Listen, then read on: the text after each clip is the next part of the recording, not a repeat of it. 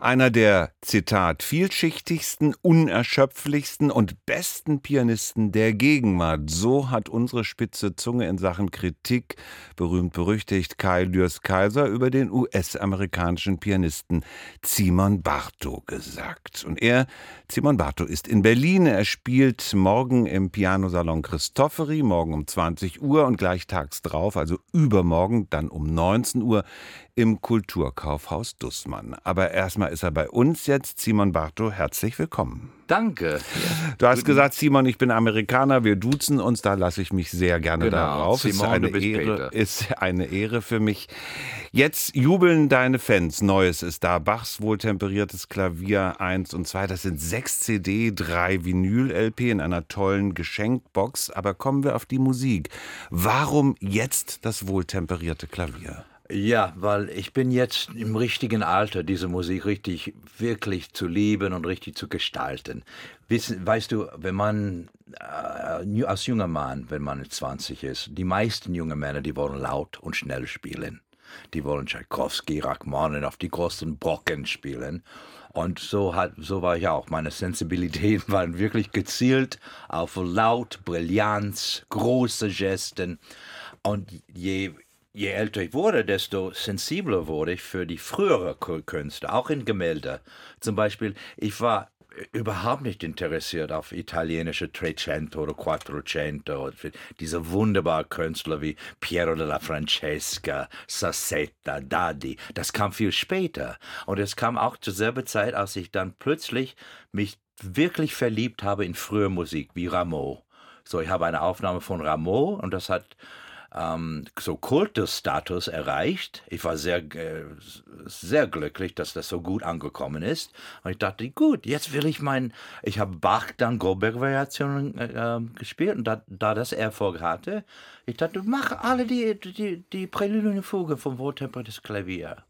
Und zwar nicht eine Studioaufnahme wollte ich machen. Das heißt, als ich ich war immer der Meinung, wenn man eine Aufnahme macht, man soll nur aufnehmen, was man sehr oft schon aufgeführt hat.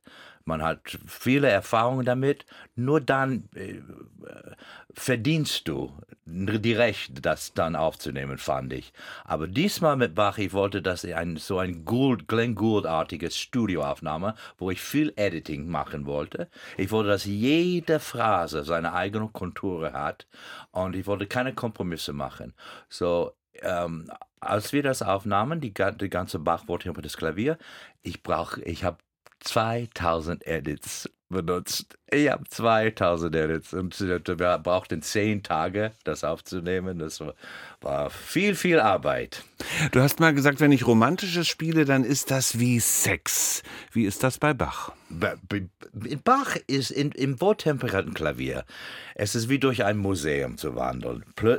Ein Moment bist du neben einem Ostado oder einem Bruegel, dann plötzlich bist du bei einem Giorgione. Also es kommt alles neu um, um die Ecke, wie du gehst. Es gibt viele Variationen. Im Bach, jede Prälude und Fuge ist völlig anders von die vorige oder die, die, die, die, die folgt die sind völlig anders. Es gibt so viele Variationen. Und das, das, deswegen kann man das in Konzert spielen. Es gibt Pianistinnen und Pianisten, die sich zu den Fugen Wortfolgen ausdenken im Kopf, um sie sich einzuprägen, um ihnen näher zu kommen. Machst du auch sowas oder lässt du dich ganz deinen Gefühlen ergeben? Offenbar nicht, wenn du zum Beispiel so viel Schnitte dann machst. No, was ich tue, ich bin ein, ein Control Freak.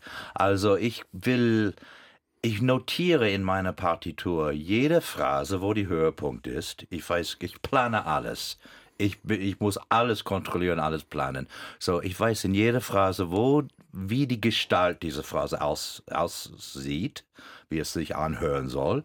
Und dann schreibe ich auch über jede Phrase ein Pfeil nach links oder rechts, das ist meine Code für mich, wenn die Phrase ein bisschen nach äh, vor, vorwärts geht oder wenn man es ein bisschen langsamer spielt. Manchmal sind diese Unterschiede von Tempi, eigentlich jede Phrase hat seine eigene Tempi beim Tempo bei mir.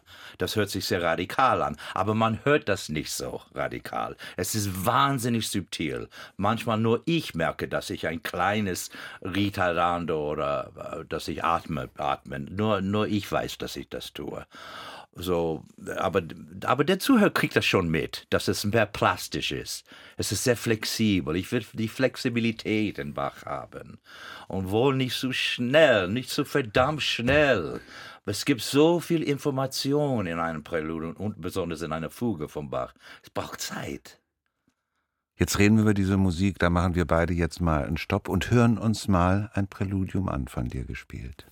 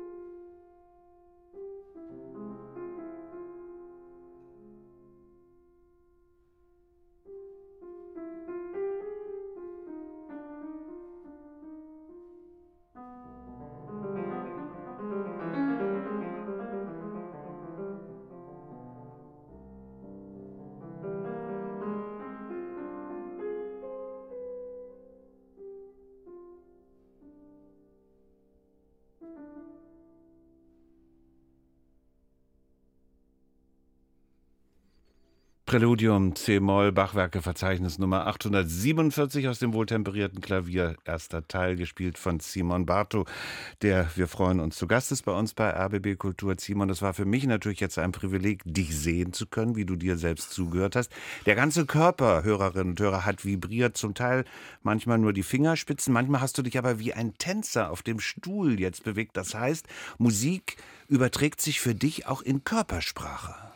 Ja, also auch man muss aufpassen, weil eigentlich soll mit, mit dem eigentlichen Spiel, du sollst nie anfangen über die Tasten, du sollst auf der Tasten immer anfangen zu spielen. So, wenn man Bewegungen macht, das ist eigentlich, man muss aufpassen, dass das immer noch in Kontrolle, dass man das im Kontrolle hat. Im Griff, Im Griff hat. Kontrolle scheint etwas Wichtiges für dich beim Musizieren zu sein. Das hast du vorhin schon angedeutet. Hast gesagt, ich bin ein Perfektionist. Jetzt muss ich indiskret werden, Simon, was dein Leben angeht. Warst du nicht immer ein Perfektionist? Da ist vieles schiefgelaufen. Du hast dich beispielsweise der Werbeindustrie lange Jahre wirklich unterworfen, so als Bodybuilder am Klavier vermarkten lassen. Da gab es Meldungen, was du angeblich für eine Unterwäschemarke sehr liebst. Oh mein Gott, das war lange her. Inzwischen gesagt, das wusste ich gar nicht. Äh, wie ist es dazu gekommen? Warst du zu naiv? Hast du gedacht, ja, ich, ich war zu ich, fürs Geschäft? Ich, ich, war ziemlich naiv, ja. Und ähm, ja, ich habe nur, ich glaube, das, das erste war, ich, es, es war nicht die Titelseite von, von Stern Zeitschrift, sondern die erste Seite war Flügelmann mit Fracksausen und ich war, ich lag auf einem, auf einem Konzertflügel ohne Hemd. Aber was komisch ist, das passiert in den 90er Jahren, ja, ich war einer der Ersten. Aber dann, jetzt haben, was haben wir heute? Uh, Vanessa May, was sie gemacht hat, in nassen T-Shirt. Wie heißt diese chinesische Pianistin? Wang? Yuta, wie, Yuta, äh, äh, ich weiß nicht. Yuya Wang gibt es. Ja, ja, ja. Wie, wie sieht sich, wie, wie sie auf die Bühne tritt? Mit einem, mit einem, wie sagt mit einem Kleid? Das ist, uh, with a, how do you say that when it's, when it's torn, like? Äh, es ist, ist total offen, sozusagen. Es äh, ja, zeigt es mehr, als es verbirgt. Nein, aber sie spielt mit hohen Absätzen. Ja. Niemand pedaliert mit hohen Absätzen. Jetzt kannst nicht gut pedalieren. Also warum kriegen die nicht Ärger? Aber ich möchte, äh, du lenkst jetzt geschickt ab, indem du auf die anderen schimpfst. Ich möchte doch deine eigene Erfahrung damit. Wie hast du das erlebt, vermarktet zu werden, zum Produkt gemacht zu werden? Ich weiß nicht, ich, ich habe verstanden für diese, das war sehr ausnahmsreich. Ich meine, das war Ausnahme, diese Dinge ohne Hemd. Oder ich meine, Bodybuilding war Teil meines Lebens. Ich trainiere immer noch. Ich bin jetzt 60 Jahre alt, ich gehe immer ins Gym eine halbe Stunde. So, ich schäme mich nicht davor und ich habe nicht verstanden, wir, warum es mir warum die Leute fanden, dass das war nur eine Seite von was ich, von meinem täglichen Leben ins, ins Gym zu gehen. Und ich verstehe nicht, warum ein Opernsänger 200 Kilo wiegen kann, aber ich kann nicht 100, 120 Kilo wiegen und, und, Muskeln haben. Was hat das mit Klavierspiel zu tun? Trennst du dein, dein Privatleben von deinem Beruf? Sagst du, das ist das eine, das ist das andere? Ich habe kein Privatleben. Jeden Ta jeder Tagesablauf ist, ist gleich bei mir. Ich stehe auf, ich gehe zum Gym halbe Stunde, dann äh, studiere ich Chinesisch eineinhalb Stunden, dann äh, spiele ich Klavier zwei Stunden, dann schreibe ich sechs Stunden, dann lese ich drei Stunden. Das, jeden Tag ist das Gleiche. So, ich bin ganz allein zu Hause und das tue ich jeden Tag. Wenn ich auf Tournee bin, dann nehme ich meine Bücher mit auf Tournee. Das Schreiben ist ein wichtiger Teil deines künstlerischen Ausdrucks ja, geworden. Ja, ja. Ich bin, ich manipuliere Symbolen. So, das, das für mich dann sind Worte und Noten, die sind gleich. Die sind dasselbe Material. Die sind alles Symbolen. Für was für dich? Vor die, allem. Für das Ideale. Und das Ideal ist Schönheit. Schönheit zu definieren ist ganz schwer. Nein, nicht, wenn man es erlebt. Hast du ein Beispiel für uns, was für dich Schönheit ist? Nein, für mich ist es, alles ist schön, was du als Schönheit betrachtest. Wenn du, wenn du das siehst als schön, ist es dann schön. Und äh, man, man, je älter man wird und, und die Uhr rennt, läuft raus, wie sagt man, the clock is läuft running ab. out, läuft ab. Du, du wirst mehr und mehr und mehr Schönheit genießen und äh, suchen. Und ähm, ja, Zeugen zur Schönheit werden. Das ist sehr wichtig, je älter man wird. Ist the contemplation of beauty, wie Plato sagt. Dazu gehören auch Begegnungen mit Menschen. Eine frühe Begegnung war deine Großmutter. Ja, ja, die war meine, meine Muse. Sie war meine, eigentlich meine meine echte Mutter, kann man sagen, Surrogate Mother. Wie sagt man Surrogate? Oh, Surrogate, Deutsch? ja. Surrogat, Surrogat äh, fällt mir dann auch nur ein, das Fremdwort, das wir im Deutschen benutzen. Die Ersatzmutter würde man vielleicht sagen. Die erwählte Mutter würde ich es vielleicht Ja, erwählte Mutter ist gut. Ja, das übersetzen wollen. Ja, erwählte Mutter. Und sie hat mich. Ähm, sie hat ein Klavier zu Hause. Bei meinen Eltern, es gab kein Klavier. Sie hat ein Klavier und sie hat versucht, mir, mir Unterricht zu geben. Aber ich war so ich war ein, ich, ich wollte mich nicht von ihr lehren lassen. Ich war sehr trotzig als Kind. So mit fünf zum Beispiel, als sie Chopin gesagt hat. Ich habe gesagt, nein, es ist nicht Chopin. Es schreibt sich CH. Es ist Chopin.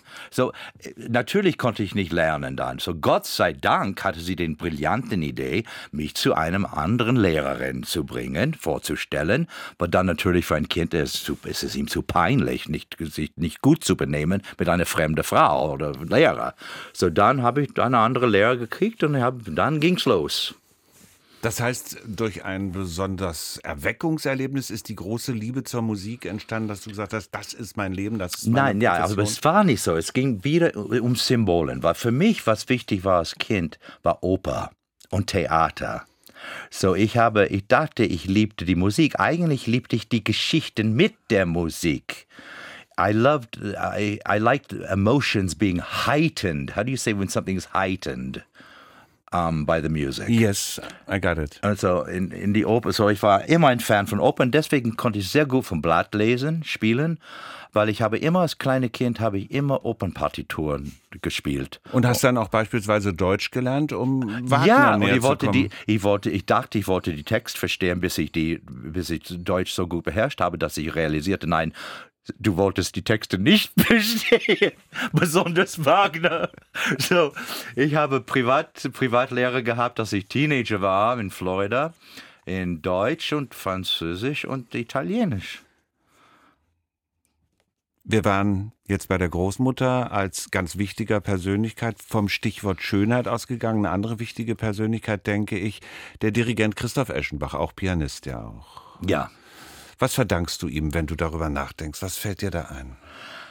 Ja, verstehe. Ich war äh, der hat mich eigentlich gerettet, weil ich sollte zurück an der Juilliard-Schule gehen. Ich brauchte, ich hatte ein Double Major, das heißt, ich studierte, ich war ein, ein Dirigent und ich war Pianist. Ich, ich habe auch Sänger gecoacht, äh, korrepetiert mit zum Beispiel René, René Fleming. Ich hm, wir, waren, wir waren Studenten zusammen. So, ich habe mit Sänger auch gearbeitet. Aber mein, ich sollte noch für mein Bachelor's Degree, ich brauchte fünf Jahre, ja, aber ich habe nur vier gemacht. Dann wurde ich, äh, dann wurde ich eingeladen von Giancarlo Menotti äh, zum Spoleto zu dirigieren und ja, und da bin ich hingegangen. Und bevor ich hinging, ich habe einen Wettbewerb gewonnen in, an der Juilliard-Schule für Klavier. Und nach diesem Konzert ähm, der Dirigent und Lehrer in Julia, der meinte, ich soll entscheiden. So, ich habe, bevor ich äh, abflog nach Italien, von, von Jürgen nach Italien, ich habe einen Brief von der Schule gekriegt, die wollten, dass ich eine Entscheidung treffe. Ich muss wählen zwischen Dirigieren oder Klavier. Da, da war ich wirklich nicht fähig, weil ich wollte beides machen. So, ich war zerstört. So, als ich nach Spoleto ging, was passierte? Ich habe Christoph Eschenbach kennengelernt, so der hat mich als Assistent von ihm. Ich, so, ich habe mit, mit ihm gereist, ich war Assistent äh, als Dirigent, so ich konnte weiter dirigieren. Ich hab, er hat mir Konzerte gegeben. Ich habe meinen Vertrag mit EMI, äh, mit Amy gekriegt in Spoleto. So, Gott, ich bin nicht zurückgegangen in die Schule. Und meine Karriere fing gleich, äh, es ging los. Das ist die eine Seite. Und die menschliche Seite, die persönliche Seite, was hat er dir da vor allem gegeben? Ähm, was, was er mir, mich gelehrt hat, ist, ich war sehr ähm, ich war nicht, äh, ich kannte mich nicht aus in Literatur und äh, Fine Arts, Gemälde, die schöne Künste, kannte ich mich gar nicht aus. So, ich habe so richtig intensiv zwei, zwei Jahre lang in seiner, Ab in seiner Bibliothek habe ich studiert und gelesen und es war eine neue Welt für mich. Und ich bin auch gereist zum ersten Mal äh, um, um Europa rum. Als, als Floridianer, ich war einmal als Teenager in Russland für zehn Tage mit meinen Eltern zusammen als Tourist sonst und einmal in Paris für eine Woche und das war's. So mit Christoph und äh, als sein Assistent, ich musste viel, viel reisen und ich hab, dann habe ich Museen besucht und und als junger Mann war ich auch verrückt und habe ich, ich habe richtig gelebt, verlebt, alles erlebt, ja. Aber hast du das Verrückte abgelegt? Nein. Ja, ja. Doch? Ja, ja, ja. Was ist das Verrückte eigentlich? Leichtlebigkeit, sich freuen am Leben, auch mal über die Stränge zu schlagen mit anderen zusammen, ohne andere zu beeinträchtigen. Na, ich finde, wenn man. Ich bereue nichts, aber das sagt, das sagt man, aber ich bereue nicht. Zum Beispiel, ich hatte, man sagt, ein, ein Drogenprobleme, obwohl ich sage, ich hatte keine Drogenprobleme. Die Drogen hatte Probleme mit mir, nicht vice versa. So, diese wilde Seite von viel, viel trinken, viel feiern, besonders nach Konzerte. Wenn ich eine Woche frei nach dem letzten Konzert habe, ich würde feiern, trinken, Drogen nehmen am Wochenende, ähm, ja, sowas und, und rauchen. Ich habe wie ein ich habe viel geraucht, Zigaretten und ähm, jetzt habe ich das alles. Ich trinke vielleicht die einmal jede drei Monate habe ich ein, wie ein Trinktag, wie ich früher jede Wochenende hatte. Ich rauche nicht mehr, ich habe Drogen nicht genommen seit 20 Jahren. So, ich bin viel, viel ich bin ein äh, ja, ich bin älter geworden und, und das ist die beste Rehab. Die beste Reha Rehabilitation ist, ist passiert von allein eigentlich dass und, man aufhört. Und du bist ungeheuer fleißig, also Leute wundern sich immer wieder, du bist wirklich ein Weltstar, aber du trittst auch an ganz kleinen Orten auf. Du trittst da auf, wo man dich hören will. Ja, oh, oh, zum Beispiel, ich wollte mein Bach zum ersten Mal, ich wollte das nicht in München ausprobieren oder Berlin. Ich wollte zum ersten Mal, sagen wir, das erste Herr von Bach, Wohltempo das Klavier, ich wollte das in einer Kleinstadt spielen. Und ich habe ein Angebot gekriegt von einer Stadt, ich weiß nicht, ob du die Stadt ähm, Freinsheim kennst. Freinsheim, das ist eine schöne Weingegend. Ja, Fällt mir da ein. in, in Rheinland-Pfalz. Ja. Es wurde vor 5000 Jahren besiedelt. Und da habe ich für, es war ein ausverkaufter Saal, kleiner Saal, was ideal ist für Bach. Es soll intim sein, weil Bach ist sehr intim. Ausverkauft, zwei Stunden, zehn Minuten mit Zwei Pausen habe ich äh, gespielt gestern und das war so eine wunderbare, wunderbare Erlebnis. Wo kannst du das machen in der Welt? Wo kannst du für Leute zwei Stunden lang, zwei, zwei, zwei Stunden, zehn Minuten lang Bach spielen und die bleiben sitzen, machen kein Piep und stehen und geben dir eine stehende Ovation draußen und lieben diese, diese Musik. Ich sage mir, die Deutschen haben eine klassische Musikgene oder ein Bachgene. Die müssen ein Bachgene haben. Es gibt es nirgendwo in der Welt wie hier. Bach gespielt von Simon Bartow, dem Pianisten. Jetzt in einer Aufnahme zusammen mit dem Deutschen Sinfonieorchester Berlin, Christoph Eschenbach der Dirigent, Klavierkonzert F-Moll, das Lago, der zweite Satz. Als du das auf meinem Computer gesehen hast, dass wir das jetzt zum Abschluss des Gesprächs spielen, hast du gesagt, oh, das ist ja wunderbar, wann haben wir das aufgenommen? Ich glaube, das war meine Zugabe. Ja. Warum sagst du, das ist so wunderbar? Ah, weil das mache ich auch in dieser Aufnahme von Bach. Ich, ich will Bel Canto, das heißt das schöne Gesang imitieren, wie, wie Sänger, sagen wir, wie Caballé, wie Edith Gruberova singt. Das will ich imitieren. Ich bin ein frustrierter Caballé, okay? Die Männer bellen alle. Ich will mich nicht, ich finde, Opernsänger habe hab ich nicht so gern, aber Opernsängerinnen, ja doch. So dieses Stück, was, was, was du jetzt hören wirst, wirst ist, äh, spiele ich sehr oft als Zugabe, weil besonders nach einem sehr lauten Stück wie Bartok, ich glaube, das könnte nach Bartok gewesen sein in der Philharmonie. Und dieser Largo-Satz von einem Klavierkonzert ist einer meiner Lieblingsstücke. Es ist sehr berühmt, sehr bekannt. Aber ich will imitieren, wie eine große Sängerin das singen würde.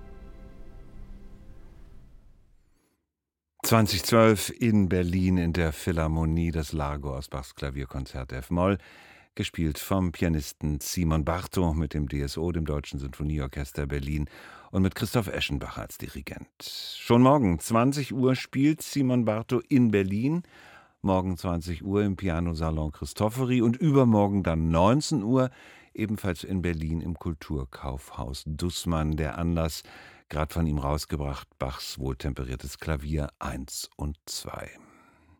Vor dem Lago hatte ich Gelegenheit zu einem Gespräch mit Simon Bartow und das finden Sie bei uns im Netz auf rbbkultur.de.